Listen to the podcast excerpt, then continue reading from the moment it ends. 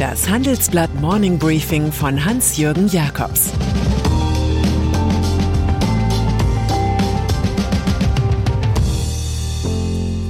Guten Morgen allerseits. Heute ist Donnerstag, der 3. März, und das sind unsere Themen. Die Welt stimmt gegen Putin. Robert Habecks Kampf gegen die Gaslücke. Oligarchen bangen um Yachten. Nach einer kurzen Unterbrechung geht es gleich weiter. Bleiben Sie dran. Die Welt steht vor gewaltigen Herausforderungen. Zum einen die Energiewende voranzutreiben und gleichzeitig den Klimawandel einzudämmen. Und auch der Energieträger Wasserstoff gewinnt weltweit immer mehr an Bedeutung. Doch wie geht es weiter? Erfahren Sie mehr auf dem Handelsblatt Wasserstoffgipfel 2024 am 12. und 13. Juni in Essen. Infos unter handelsblatt-wasserstoffgipfel.de. Mit dem Vorteilscode Wasserstoff 2024 erhalten Sie einen Rabatt von 15% auf die Tickets. Vereinte Nationen. Lassen Sie uns den Tag mit einer Abstimmung der Vereinten Nationen beginnen.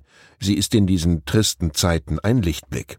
Die UN-Vollversammlung in New York hat eine unerwartet klare Verdammung des russischen Angriffskrieges auf die Ukraine erbracht. 141 Mal Ja-Stimmen, 5 Nein-Stimmen, 35 Enthaltungen.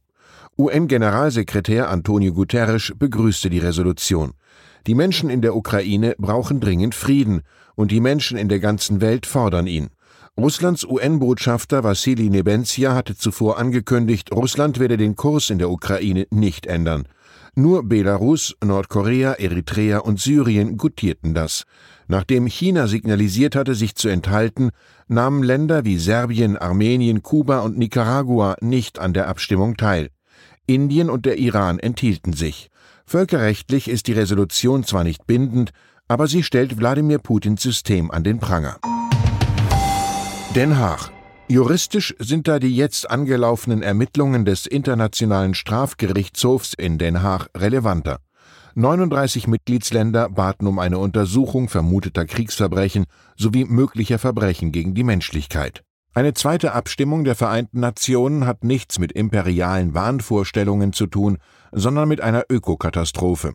In Nairobi hat die Umweltversammlung der UN konkrete Verhandlungen für ein weltweites Plastic Agreement spätestens Ende 2024 eingeleitet. Einstimmig stimmten die Delegationen dafür, dass ein Komitee Details aushandeln soll. Ein Tag, der in die Geschichtsbücher eingehen werde, jubelte der norwegische Umweltminister Espen Barth Eide. Von einem historischen Ergebnis sprach auch Bundesumweltministerin Steffi Lemke. Sie alle sind voller Hoffnung, die Plastikmüllwelle zu bezwingen. Von 460 Millionen Tonnen produzierten Plastiks landen nach neuen Erkenntnissen 70 Prozent im Müll. Nur 10 Prozent werden wiederverwertet. Energie. Mit irgendetwas müssen Sie ja heizen, kommentierte Wladimir Putin vor gut elf Jahren auf einem Kongress die deutsche Haltung, Atom und Kohle als Umweltdesaster zu sehen.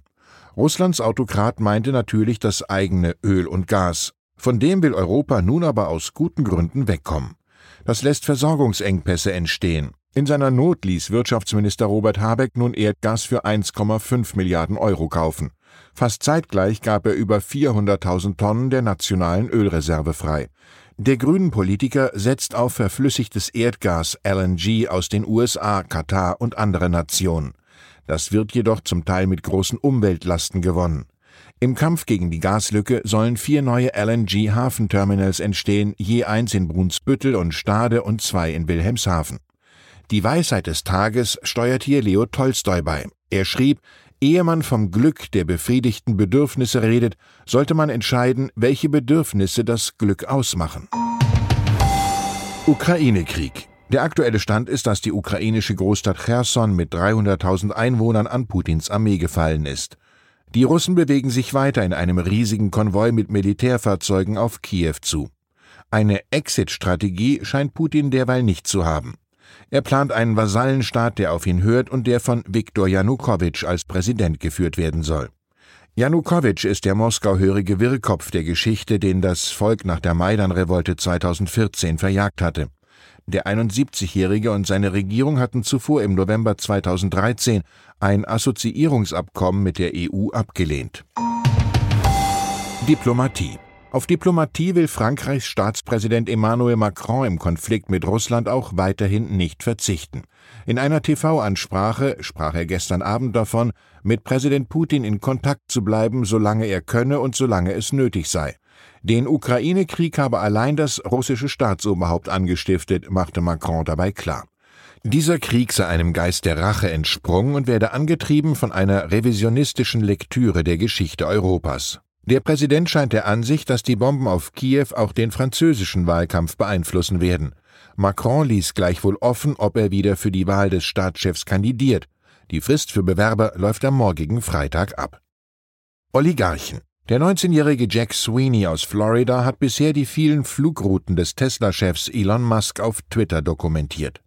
Nun hat er ein neues Ziel im Visier, russische Oligarchen. Sweeney hat bereits fast 300.000 Follower. Das dürfte den Milliardären aus Putins Umfeld aber bei weitem nicht so missfallen wie die länderübergreifenden Beschlagnahmungen ihrer Statussymbole. Nach einem Bericht von Forbes ist die Superjacht Dilber von Alischer Usmanov in Hamburg einkassiert worden. Sie lag zur Umrüstung in der Werft von Blom und Voss. Zwei Hubschrauberlandeplätze, zwölf Suiten und ein Riesenswimmingpool gehören zur Ausstattung des Schiffs, dessen Wert auf 540 Millionen Euro taxiert wird. Damit ihm so etwas nicht passiert, versucht Roman Abramowitsch auf die Schnelle seine Trophy Assets loszuschlagen. Eine Villa mit 15 Zimmern, ein Penthouse und den Spitzenclub FC Chelsea. Interessiert am hochverschuldeten Verein ist der Schweizer Milliardär Hans-Jörg Wies, der in den USA lebt. Credit Suisse. Die Credit Suisse kommt aus den Negativschlagzeilen nicht heraus. Nach den jüngsten Enthüllungen über zum Teil dunkle Geschäfte mit und für 30.000 Kunden schildert die Financial Times nun einen weiteren aufregenden Fall. Danach hat die Schweizer Großbank Hedgefonds und andere Investoren gebeten, Dokumente über Yachten, Jets, Immobilien und Finanzvermögen ihrer reichsten Kunden zu vernichten. Offenbar ging es um russische Oligarchen wie Oleg Deripaska und die Rotenberg-Brüder. Gegen sie erwägen die USA schon lange Sanktionen. Aus dem Kreis der Investoren heißt es, eine solche Bitte nach Aktenvernichtung habe man noch nie erlebt. Manche Probleme löst die Skandalbank vom Züricher Paradeplatz augenscheinlich am liebsten per Schredder. Timotheus Höttges. Und dann ist da noch Telekom-Chef Timotheus Höttges. Er will die europäische Welt der Telekommunikationskonzerne mit ein paar ordentlichen Zukäufen zu seinen Gunsten neu ordnen. Leider gibt es im eigenen Aufsichtsrat Probleme. Höttges Wunschkandidat Marcello Claure ist aus dem Rennen. Es gab rund um diese Personalie gleich zweimal Streit. Zum einen hatte Claure nach Gehaltsforderungen in Milliardenhöhe Ende Januar bei der Softbank gehen müssen. Zum zweiten hatten sich Aufsichtsratsvize und Verdi-Mann Frank Sauerland öffentlich gegen die Personalie ausgesprochen. Der Großaktionär Bund delegiert mit der FDP-Politikerin Katja Hessel unterdessen eine weitere Frau in das Kontrollgremium. Erich Kästner ist eine schöne Begleitung für solche Ränkespiele. Die Lust an der Macht hat ihren Ursprung nicht in der Stärke, sondern in der Schwäche. Ich wünsche Ihnen einen produktiven Tag. Es grüßt Sie herzlich Ihr Hans-Jürgen Jakobs. Sie hörten das Handelsblatt Morning Briefing von Hans-Jürgen Jakobs, gesprochen von Peter Hofmann. Die Welt steht vor gewaltigen Herausforderungen. Zum einen die Energiewende voranzutreiben und gleichzeitig den Klimawandel einzudämmen. Und auch der Energieträger Wasserstoff gewinnt weltweit immer mehr an Bedeutung. Doch wie geht es weiter?